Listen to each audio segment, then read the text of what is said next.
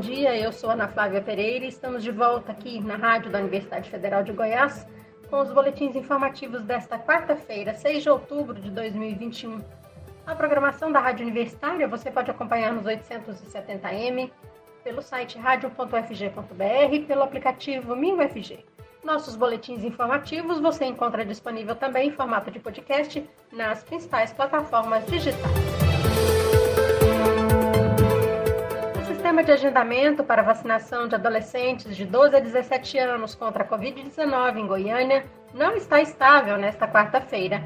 Ontem, a Prefeitura da capital chegou a anunciar que este agendamento estava suspenso por falta de doses, mas depois afirmou que todos os agendamentos estão preenchidos até a próxima sexta-feira, dia 8 de outubro.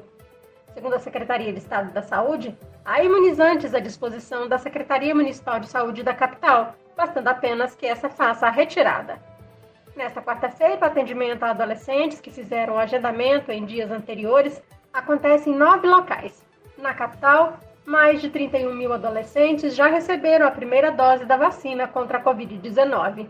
Os demais públicos da capital continuam recebendo a vacina contra o coronavírus em mais de 50 salas de vacinação.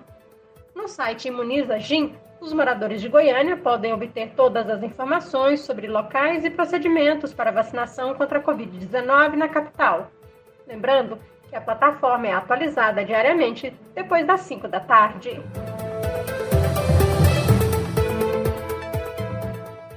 E a Secretaria de Saúde de Goiânia segue realizando até sexta-feira testagem para a Covid-19 em pessoas sem sintomas da doença. Nesta quarta-feira, o atendimento é em um drive-thru instalado no Recanto das Minas Gerais, que fica na rua SR, número 67. Amanhã, quinta-feira, o local para testagem ampliada será a feira do Morada do Sol, que fica na esquina da Avenida Mangalô com a rua Aurora, ao lado do Colégio Leonísia. E na sexta-feira, dia 8 de outubro, a testagem ampliada para a Covid-19 irá ocorrer em dois locais, no Parque Zoológico, no setor oeste, e na Associação de Moradores da Vila União. Lembrando que para fazer o teste é preciso realizar agendamento pelo site Imuniza Gin. Moradores de Goiânia a partir de 5 anos, sem sintomas da Covid-19, podem ser testados. Nesta quarta-feira, Aparecida de Goiânia, na região metropolitana da capital, segue com seu dia D de vacinação contra a Covid-19 para idosos de 70 anos e imunossuprimidos que precisam da dose de reforço. A imunização deste público acontece sem agendamento em dois drive-thrus e em mais sete locais. A aplicação da primeira dose para a população acima de 12 anos também prossegue em Aparecida de Goiânia e está disponível no drive-thru da cidade administrativa até às 6 da tarde, sem necessidade de agendamento. Quem optar por agendar a vacinação pode marcar dia e horário no aplicativo Saúde Aparecida. As vagas são liberadas diariamente, de segunda a sexta-feira, a partir das 5 da tarde.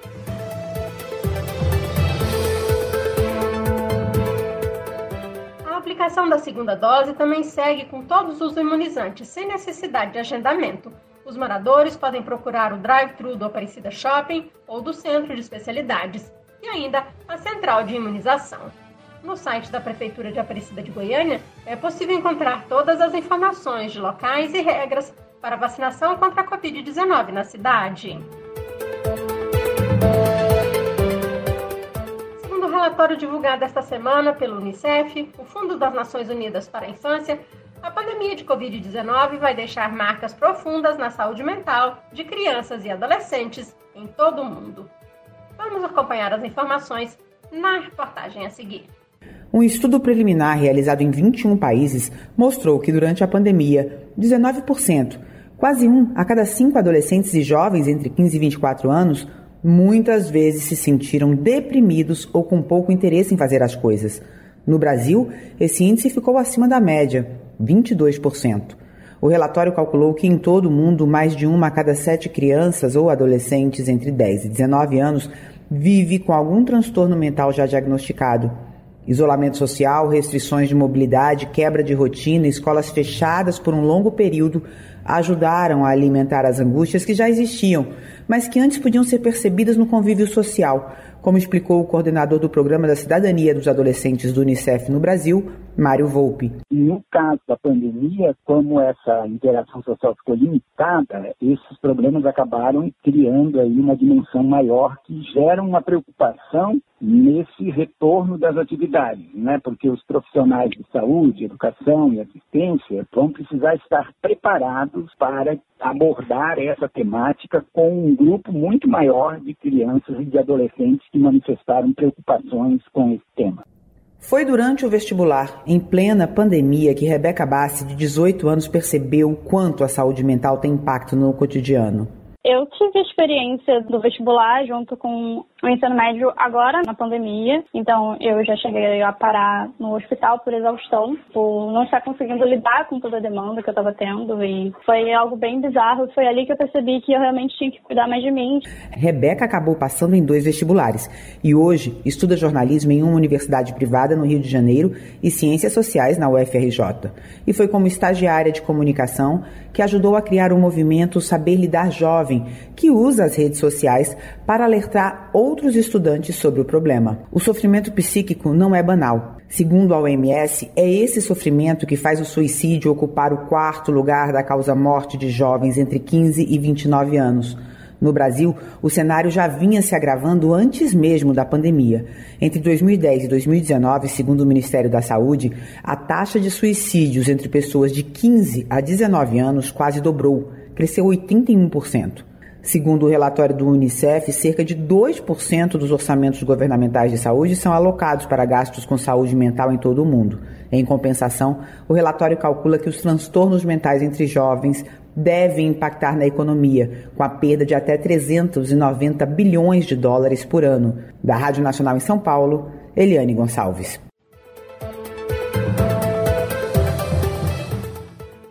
Secretaria de Educação de Goiás, SEDUC, orientou escolas da rede estadual a retornarem com aulas 100% presenciais para os alunos do nono ano do ensino fundamental e terceira série do ensino médio. A exceção será apenas para estudantes que tiverem comorbidades, que deverão ser comprovadas com laudo médico. Nesta volta 100% presencial, deverão ser obedecidos os protocolos sanitários, distanciamento de um metro entre alunos e de pelo menos dois metros dos professores. Segundo a SEDUC, escolas que tinham condições já voltaram com aulas presenciais para 100% dos alunos do nono ano e terceira série do ensino médio. Desde a última semana de setembro, uma nota técnica liberou estabelecimentos públicos e privados de ensino regular nas etapas infantil, fundamental, médio e superior a atender 100% dos alunos, desde que assegurada a distância mínima durante as atividades presenciais de ensino. Para essa volta completa às escolas da rede estadual, cada unidade de ensino faz seu próprio planejamento, sendo responsável também por fazer este comunicado aos pais e alunos. De acordo com o boletim da Secretaria Estadual de Saúde de Goiás, 51% dos adolescentes do sexo masculino entre 15 e 19 anos, faixa etária que contempla estudantes do ensino médio, já receberam a primeira dose do imunizante contra a Covid-19. Essa porcentagem representa mais de 152 mil adolescentes. Considerando as meninas com a mesma idade, 58% já receberam a primeira etapa da imunização. O total de meninas vacinadas no estado é superior a 165 mil. Goiás tem 60 mil estudantes que estão no último ano do ensino médio e 72 mil que estão na conclusão do ensino fundamental. De acordo com a SEDUC, o nono ano do ensino fundamental e a terceira série do ensino médio foram as escolhidas para retornarem 100% presencial pela proximidade das provas do Enem, o Exame Nacional do Ensino Médio e outras provas de avaliação que envolvem ensino médio e fundamental.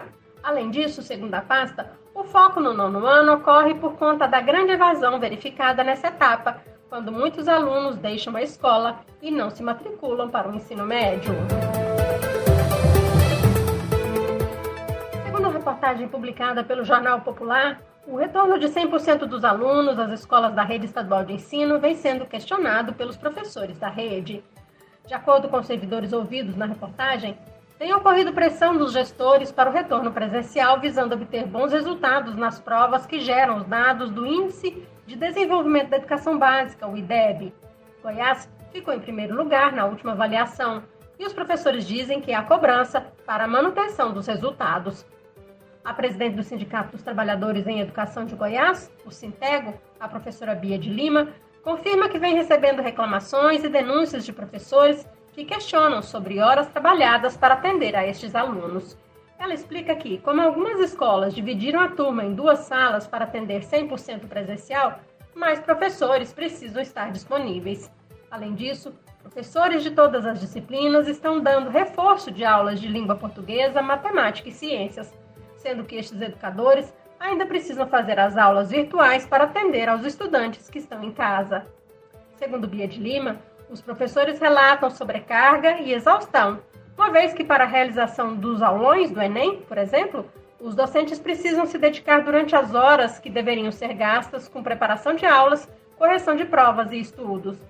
Bia lembra ainda que, com mais estudantes nas unidades de ensino, é preciso ampliar o quadro geral de funcionários, porque merendeiras e pessoal da limpeza também têm relatado excesso de trabalho. Desde ontem, alunos beneficiados pelo passe livre estudantil no transporte coletivo de Goiânia e região metropolitana da capital estão utilizando a biometria facial para acesso aos ônibus. Segundo a Rede Mob Consórcio, o registro pode ser feito de forma automática nos ônibus, terminais ou estações. O objetivo do recurso é garantir o uso correto do titular beneficiado. Dessa forma, o estudante deve, mesmo com a biometria, seguir usando normalmente o cartão. Ao todo, são quase 60 mil estudantes cadastrados. O sistema funciona assim: uma câmera captura a biometria facial, registra fotos da pessoa no momento da validação do cartão. Ao ter a biometria registrada, o sistema compara as fotos de quem utilizou o serviço com a foto armazenada no cadastro. Caso as fotos não coincidam, o cartão é automaticamente bloqueado.